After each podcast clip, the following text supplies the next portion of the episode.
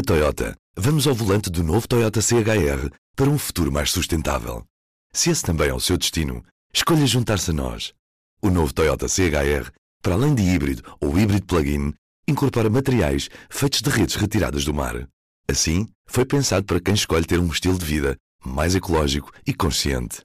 Cada escolha conta e escolher o novo Toyota CHR é ir mais além pelo planeta azul. Saiba mais em toyota.pt.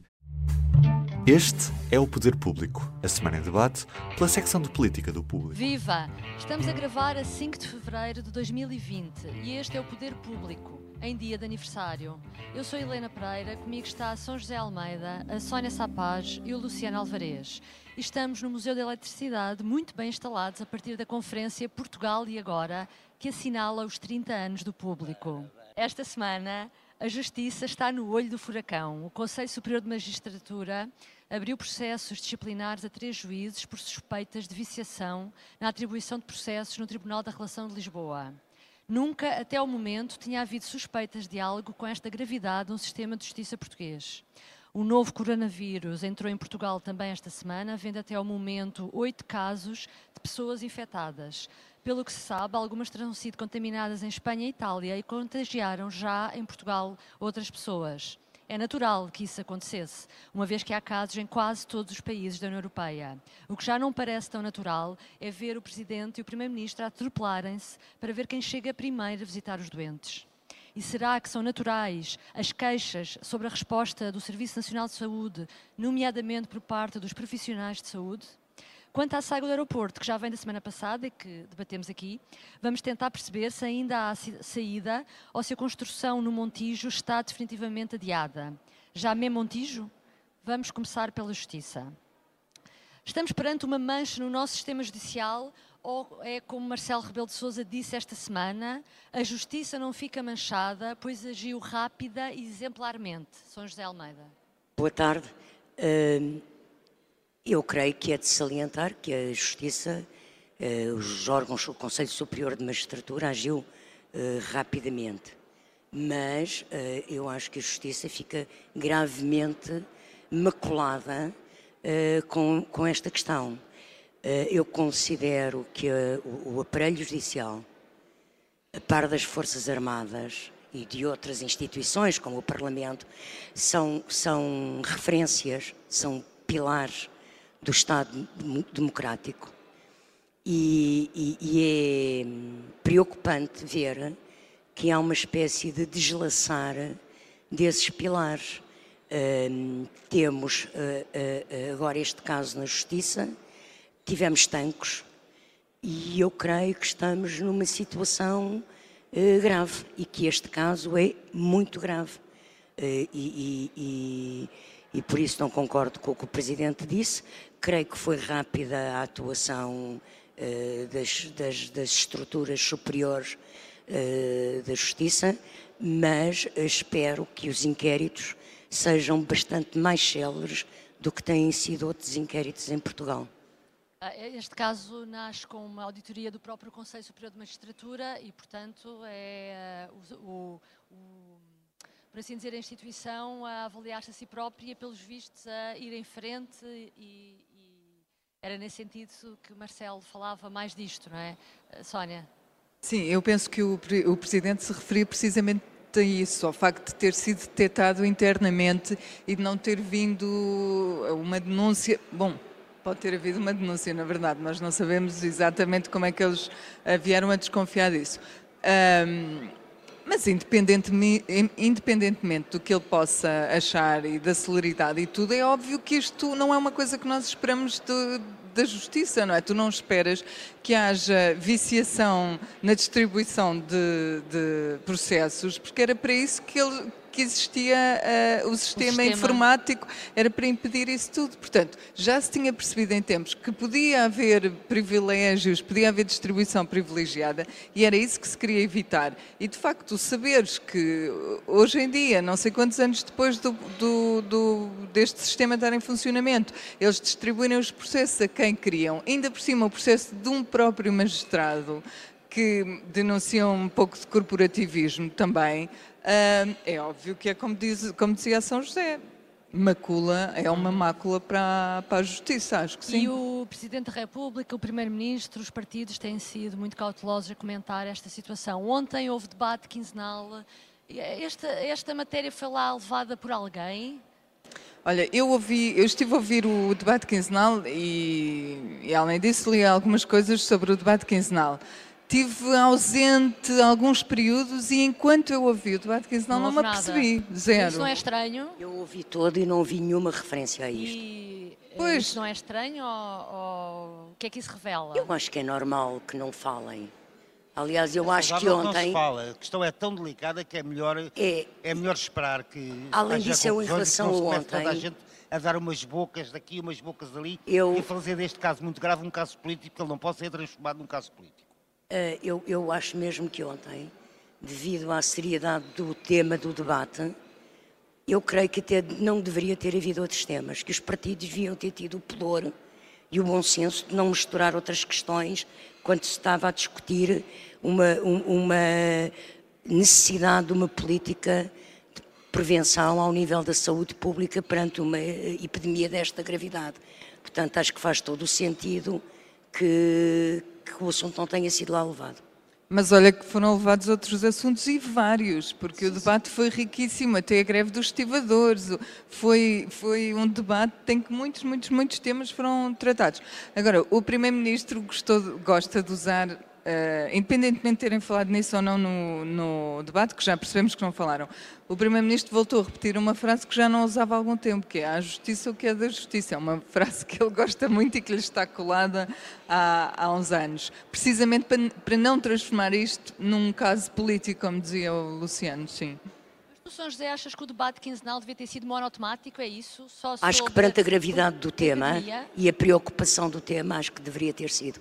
Eu sei que a praxe, eu sei que a praxe parlamentar destes debates é, é a que foi. é a que foi. Agora, na minha opinião, ontem, eh, como houve uma, uma, um assumir por todos os, os partidos eh, da disponibilidade para colaborar perante a gravidade da situação, penso que lhes ficaria bem também não terem eh, misturado outras questões. A intervenção inicial do, do, do Primeiro-Ministro foi muito boa. Foi, foi muito foi, serena, foi, mas muito acutilante sobre o que é que estamos a falar. Sim, mas não vamos, vamos já passar esse tema? Sim, ok. Acho que a intervenção, e é de saudar isso, que a intervenção do, do Primeiro-Ministro no, no, início do debate foi mesmo, mesmo, mesmo das melhores intervenções que ele teve na, na, nesta legislatura e na anterior, eh, muito sóbrio, mas sem deixar de ser acutilante e alertar de facto para o que é que a enfrentar com o coronavírus.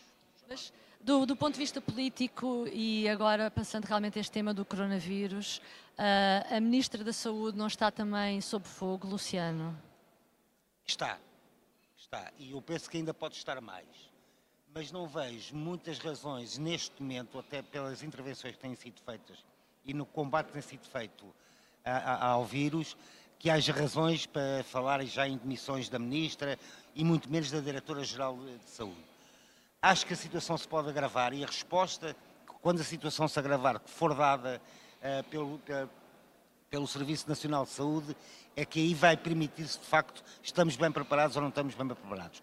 Mas acho que neste momento ainda é cedo para colocar, seja quem for, sob fogo, muito menos a Diretora-Geral de Saúde, que está a ter uma intervenção muito positiva. Aliás, no seguimento do anterior Diretor-Geral de Saúde, Francisco Jorge, que tinha como política de não esconder nada, contar tudo às pessoas o que havia para contar.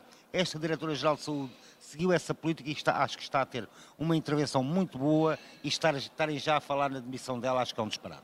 Há uma crítica que se faz de que é que até fala demais, não é? E às vezes até há algum curto-circuito de informação entre ela e a, entre a Diretora-Geral e a Ministra, é isso? Acho, acho que nesta situação nunca se fala demais não acho que ela tenha dito nenhum disparate para, para estarem a pedir a, a, a, sua demissão.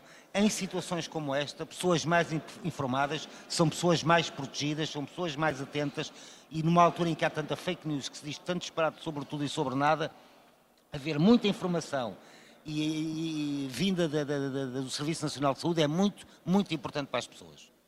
Mas Uh, António Costa dizia que não se muda uh, generais a meio de uma batalha quando confrontado com se a uh, Graça Freitas, a diretora-geral, tinha condições para continuar no cargo ou não. Sónia, quando o Primeiro-Ministro diz isto, que está a dizer que ela estará a prazo, é isso? Eu sei que essa foi uma interpretação, mas eu Exatamente. não creio que a interpretação fosse essa. A frase é de facto muito bonita, nós já tínhamos falado sobre ela é de facto muito bonita e eu não creio que, que, seja um tirar de tapete antecipado. Porque, de facto, eu estou com a Luciana, se nós pensarmos bem, o que é que ela fez de errado até aqui? Está tudo a correr bem. Estou a falar da, comunicação. Muita, muita gente me tem perguntado, e é curioso, até lá em casa aos miúdos, me perguntam uh, se acho que está a ser escondida a informação. Se antes de termos estes casos já teríamos outros, se... Bom, eu não tenho nenhuma razão para acreditar que sim. Acredito que o plano de comunicação deles tenha sido uh, honesto, leal e que nos tenha fornecido sempre uh, as informações que, de que precisávamos. Creio que houve ali um momento no sábado passado, uh, com a manchete do Expresso, que, em, em que Graça Freitas é citada a dizer que haverá um milhão de infectados em Portugal e a frase, num cenário, eu sei, a frase assim descontextualizada, eu penso que pode ter levado muita gente a acreditar que ela foi alarmista, que ela foi, eh, enfim, além das suas eh, funções. Uh, mas de facto ela depois no resto da entrevista era muito equilibrada e explicava o que é que aquilo significava. Era um cenário, uh, eles responderam todos os cenários, uh, estão em cima disto a cada minuto, portanto espero não vir a ter nenhuma surpresa negativa e nesse aspecto eu acho que a frase de, de António Costa foi para assegurar, mas eu sei que se presta a outras interpretações. Do ponto de vista da resposta do Governo, São José, uh, o, uh, o, Conselho de Ministros aprovou já algumas alterações à lei, nomeadamente para haver, clarificar a questão das baixas por doença, as pessoas que faltam ao trabalho, quer no setor público, e depois teve que haver, que haver um acordo com os empresários para regular também no privado.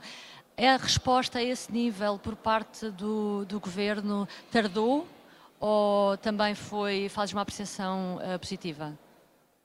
Eu faço em relação a, a esta surto de epidemia de coronavírus uma apreciação positiva da atuação do Governo e da Diretora-Geral de Saúde.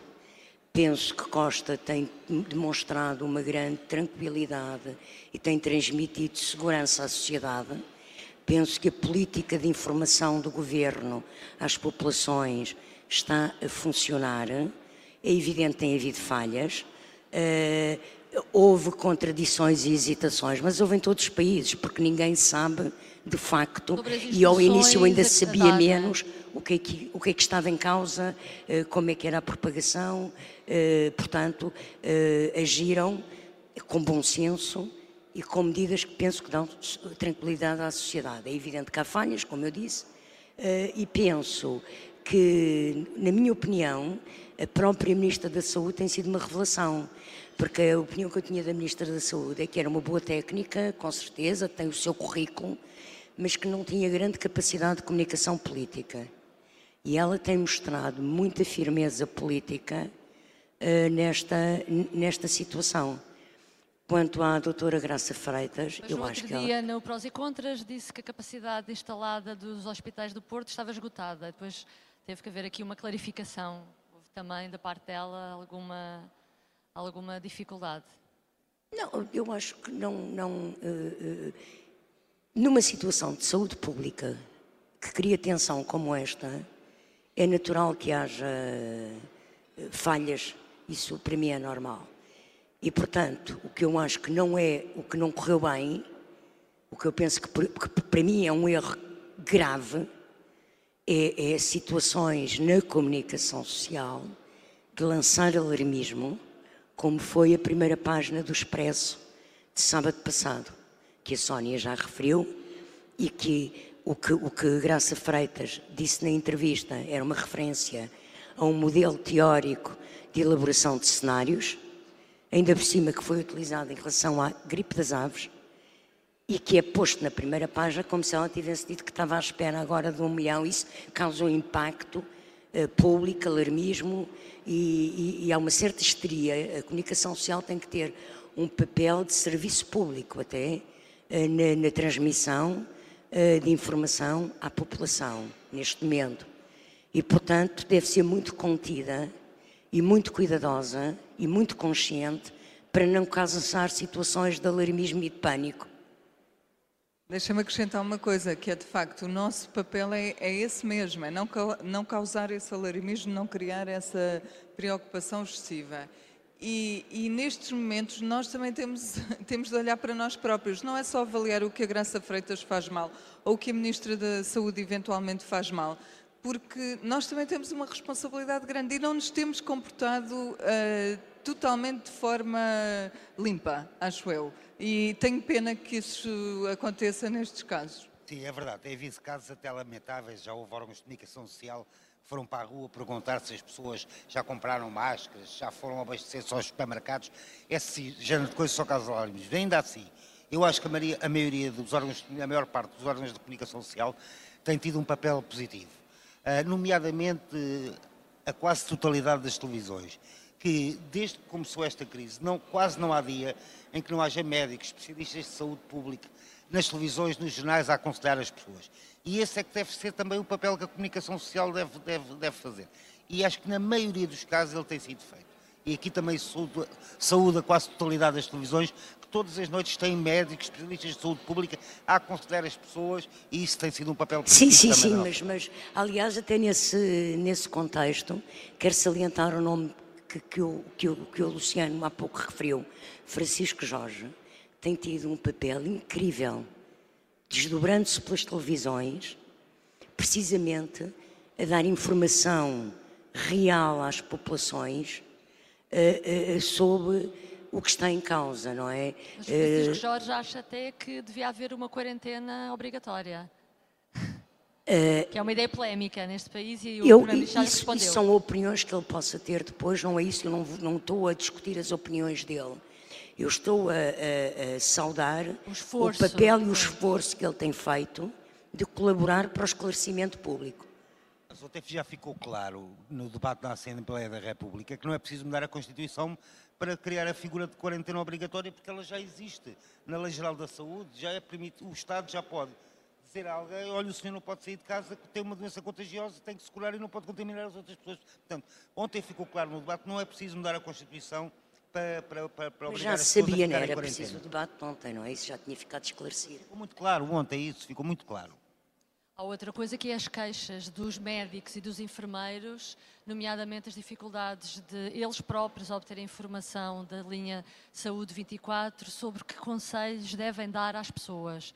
Sónia, o governo que já vinha a reunir há algum tempo e a preparar-se para isto, eh, essa questão da, da, dos meios, eh, da falta. Será que estamos aqui perante novamente aquela questão da falta de meios do, SN, do SNS e que agora, uh, com, com a sobrelotação ou, ou mais carga uh, do sistema, está uh, tá a voltar a dar sinais? Eu penso que era isso precisamente que a Graça Freitas se queria, se queria referir, que era nós não temos uh, tudo o que gostaríamos de ter para dar vazão aos pedidos dos portugueses no, no SNS noutros casos, portanto, neste é óbvio que vamos ter algumas contingências.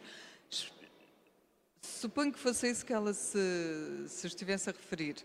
Agora, isso nunca é aceitável, não é? Não, podes dizê-lo, mas não é aceitável. A situação vai agravar-se como se tem agravado noutro país. Vai haver mais casos.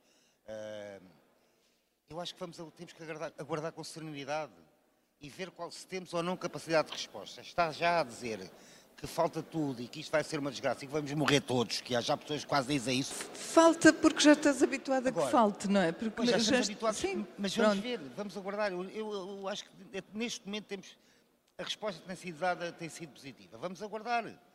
Sim. Se não, se não correr bem, cá estaremos nós, os portugueses, para questionar as coisas para que não voltem a acontecer. E o governo terá, e o governo terá responsabilidades políticas também muito pesadas se as coisas não correrem bem. A saúde já foi um dos temas uh, e uma das áreas onde houve um reforço orçamental, agora neste recente orçamento, e portanto se calhar vamos agora nos próximos anos continuar a falar muito de saúde, porque talvez também haja novos desafios que isto agora levanta, não é? ser o grande tema da sociedade portuguesa, ou então está a ser o grande tema do mundo e vai continuar a ser. Eu acho que o governo tem que estar preparado para isto. Tem que estar preparado. Não, quer dizer, tem, teve tempo suficiente para se preparar para isto. Quer dizer. Parece-me que no meio disto também ah, volta a haver uma, uma espécie de ah, nova investida da, da ordem dos médicos e da bastonária dos enfermeiros, que andou ali, os dois andaram a liderar muito também a campanha contra o governo nesta área da saúde. E agora achas, São José, que está a haver também algum aproveitamento da parte ah, destas duas instituições do caso do coronavírus para, ah, entre aspas, bater no governo? Eu, eu- eu- é natural que haja falhas, não é? Como já todos aqui dissemos. E é evidente que há uma máquina que está a ser montada e está a ser testada. Eu eh, fico incomodada, como cidadã, de ver organizações profissionais, quer sindicais, quer corporativas, como a Ordem, eh, tentarem cavalgar em cima disto para tirar dividendos eh, de ordem pessoal e de ordem da, ordem da profissão e das profissões médicas. Portanto, eh, espero que a intenção de quem tem falado eh, seja, eh, de facto, a saúde pública, o interesse público, o bem-estar dos cidadãos e não estar a aproveitar individualmente uma situação de crise nacional. Esta semana também continuou a novela do aeroporto do Montijo. Ah, António Costa chamou a São Bento os autarcas envolvidos daquela região, ah, numa reunião ah, que teve o Ministro das Infraestruturas também. No final da reunião, os autarcas entraram com uma posição, os que eram contra, nomeadamente os da CDU, e saíram com a mesma posição. Portanto, os Seixal e Moita. e Moita. Ah, mas no final o Primeiro-Ministro diz que continua escolhida a localização e que a localização que pretende continua a ser o Montijo. Ah, portanto, Sónia, explica-me, afinal, ah, vai haver Montijo ou não há, ou definitivamente não há, ou ainda é possível, e como é que será possível? Essa resposta, a, a resposta a essa pergunta anda, anda para trás e para a frente há mais de 40 anos, como o Ricardo Araújo Pereira também lembrou no seu ah, programa desta semana. Nos fez um desenho até. Fez-nos uma um desenho. infografia animada com um aviãozinho entre as várias opções ah, que já estiveram disponíveis. Ah, Deixa-me só dizer uma coisa: não foi uma reunião, foram várias reuniões e isso tem algum significado político. Ele não quis reunir Foram em separado. foram todas em separado. Eles não quiseram reunir com os autarcas todos ao mesmo tempo, reuniram com um de cada vez, o que não lhes permite saber o que é que foi conversado com uns e com outros, pelo menos eh, de imediato. Ahm, eles saíram de facto com a mesma, com a mesma opinião com que entraram. Ah, um deles, salvo erro, do Seixal, a dizer que admite negociar qualquer coisa, mas o da Moita completamente inflexível. Ah, portanto, aparentemente desse lado não mudou nada. Acresce que ontem, na- no debate quinzenal, o Primeiro-Ministro acaba o debate a dizer que, ah, bom, se o parecer da ANAC for, parecer técnico da ANAC for negativo, então o Montijo não avançará. Portanto, perdem-se sete anos, ele ficou muito zangado com essa possibilidade, perdem-se sete anos. ahm, e, e voltamos a, a estudar tudo. Ahm, ele sempre disse que não havia plano B, portanto não sei como é que aquela saída de ontem se explica. Mas o Primeiro-Ministro ainda admite mudar a lei, como o Ministro das Infraestruturas disse aqui há uns dias. O Primeiro-Ministro nunca falou nisso, pelo menos eu não me recordo que o Primeiro-Ministro tivesse falado na mudança da lei. Ah, o que nos põe aqui perante um dilema, não é? O que é que acontece agora? Ou, ou o Ministro avança de facto com a mudança da lei, não tem, que nós saibamos, apoio de nenhum partido ah, para mudar a lei, não é para o Montijo, porque o PSD diz que quer o aeroporto no Montijo, mas não se mostra abertura nenhuma para, para mudar a lei. Mas isso é o Ministro das Infraestruturas. Eu acho que nunca ouvi o Primeiro-Ministro falar sobre isso. Portanto, não sei que saída airosa haverá para este para esta questão. Agora ele é perito em saídas Eu acho que como a semana passada, ou alguém cede, e esse alguém cede, ou é o PSD, ou é as câmaras comunistas, ou não temos aeroporto do Montijo, ponto final, parágrafo. Não parece que haja outra solução. Alguém cede ou não é aeroporto do Montijo. E voltamos a, a discutir se vai para, se vai para, o, para o Diaba 7, já nem sei quando. Para que Até podes não ter aeroporto de Montes por um parecer técnico, como a Sónia acaba de O problema é explicar, que faz não é? falta um aeroporto alternativo e secundário. Pronto. ao- A questão do parecer técnico resolve o problema político, não é? porque havendo um parecer técnico negativo, a coisa morre. Agora, eh, eh, eu estou convencida que estas reuniões que o Primeiro-Ministro está a realizar individualmente irá conseguir negociar ou irá tentar negociar eh, com os dois autarcas em caso- causa contrapartidas para que eles viabilizem. O que é a solução política que ele tem que usar? É o recurso político. O que eu não percebo é porque é que veio Pedro Nuno Santos, apareceu, eu já disse isto a semana passada, eh, surge a fazer uma declaração à comunicação social, quer mudar uma lei, que era uma coisa que se percebia que não podia ser. Achas- Não se mudam leis, a domine, não se, não se mudam leis para um caso específico. Eu já ouvi uma pessoa dizer, ah, mas eh, é é agora para este caso e é para os futuros. Está bem, mas é por causa deste caso e para este caso. Isso não existe. Em democracias isso não acontece. Portanto, a negociação política ou era previamente assegurada para mudar a lei, ou então tem que ser feita com os autarcas, como a lei manda. Acresce que este, este problema supostamente já existia há muito tempo e ninguém o conseguiu prever, o que também politicamente é, acaba por ser... eh, Eu tanto, eu tanto quanto percebi, parece que o anterior Ministro da- das Infraestruturas, hum, o Dr. Pedro Marques, desvalorizou o assunto na altura, quando se perceberam do problema. Ainda por cima ele era de não terá, bem a zona, porque ele é, ele é assim, do Montijo, acho eu. Sim, não terá percebido que isto poderia vir a bloquear eh, ou a criar bloqueios eh, à, à situação. Ó Sr. José, mas queria te perguntar, mas achas que ao mesmo tempo esta semana quando, quando António Costa chama os autarcas, eu sei que Pedro Nuno Santos esteve na reunião, pelo menos foi anunciado, não é? Mas foi uma, uma desautorização, ou seja, o, o Primeiro-Ministro chama-se o dossiê, como quem diz, isto não vai lá, o Ministro não consegue resolver o assunto, isto tem que ser eu a resolver. Como é que viste essa Eu não acho que isso seja uma desautorização. Primeiro, eu não acredito que Pedro Nuno Santos tenha lançado a ideia de mudar a lei sem ter falado previamente com António Costa. Ponto 1. Um. Ponto 2. Perante o bloqueio e terem percebido que a tentativa de alterar a lei era um disparate, têm que negociar de outra maneira. A política é isso, a política é encontrar alternativas e negociações e cedências. E, portanto, o Primeiro-Ministro fez o que, é- o que lhe compete, que é, como Primeiro-Ministro, tentar negociar a, a situação com os autarcas. Não O vejo que é seja uma autorização. O assunto é demasiado importante, muito, muito, muito importante, portanto é natural que o Primeiro-Ministro chame o assunto assim.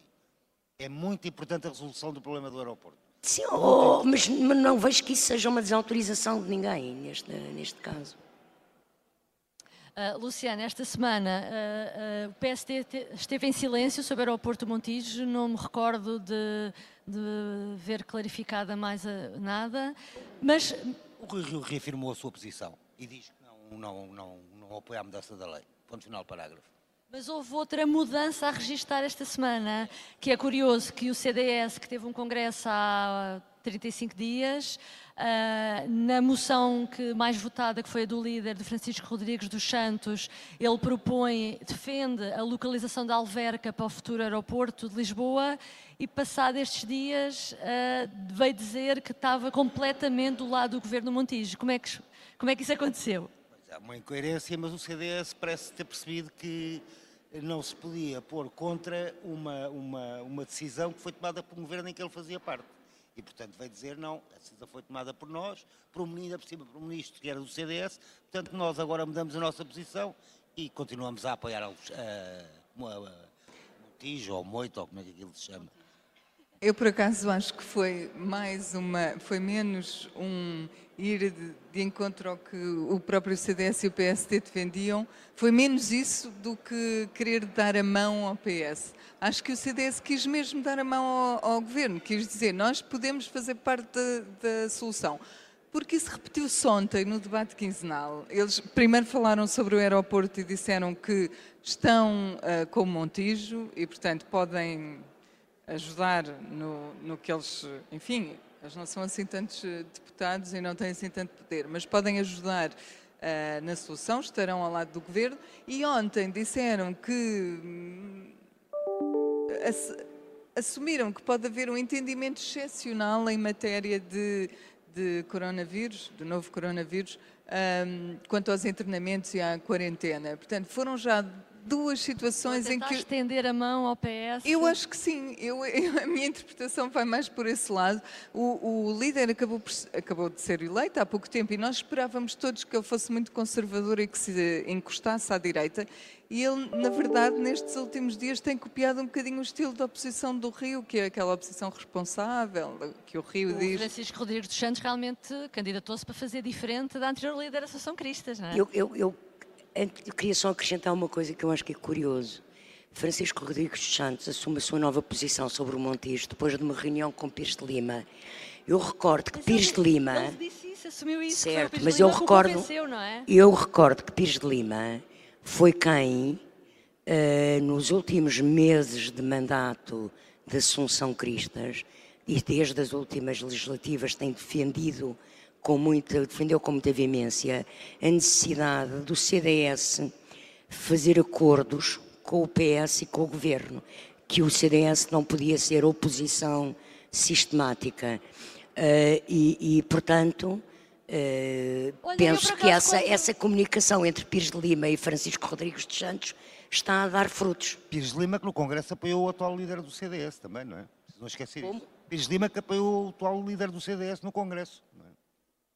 Não, não. Pires de Lima apoiou João Almeida. Ah, pois foi, estou, estou enganado. Apoiou João Almeida. E foi veiado. Foi, foi, foi, foi, foi, tens razão. Estou completamente Aliás, enganado. foi simbolicamente razão, o fim. A intervenção do Pires de Lima foi simbolicamente o fim do portismo no CDS. Quando tu falaste agora do Pires de Lima, eu pensei que ias dizer que foi o ministro uh, do anterior governo que fez a privatização uh, da da TAP e que está ligado a, ao negócio. E da Ana, que esta Sim, questão e passa que, por sua vez, Ana. da Ana e da Vinci, que é quem é o dono do aeroporto e que Sim. vai construir um novo aeroporto e contra o negócio que o PCP tanto se opõe. Pensei que estavas a insinuar não, sim, outra não, coisa. Mas, uh, Pires de Lima é um dos pães desta, deste aeroporto do Montijo. Exatamente, é mais isso. É? é? mais Quer isso. Dizer, é eu, diria, um... eu quando vi aquilo diria que tem mais a ver com querer que o aeroporto seja sim, uma sim. realidade do que, do que o cálculo da o cálculo político dos ganhos do Chicão, por assim dizer, que ele nem sequer apoiou. Falar em construções, hoje comemora-se 30 anos do público, 30 anos de construção de notícias, portanto, damos todos de parabéns. Estamos nós todos de parabéns e de parabéns a todos ah, os leitores do público. Leitores também. Bom, hoje nós ficamos por aqui. Obrigada por nos ter acompanhado. Até para a semana. O público fica no ouvido. Na Toyota, vamos ao volante do novo Toyota CHR para um futuro mais sustentável. Se esse também é o seu destino, escolha juntar-se a nós. O novo Toyota CHR, para além de híbrido ou híbrido plug-in, incorpora materiais feitos de redes retiradas do mar Assim, foi pensado para quem escolhe ter um estilo de vida mais ecológico e consciente. Cada escolha conta e escolher o novo Toyota CHR é ir mais além pelo planeta azul. Saiba mais em toyota.pt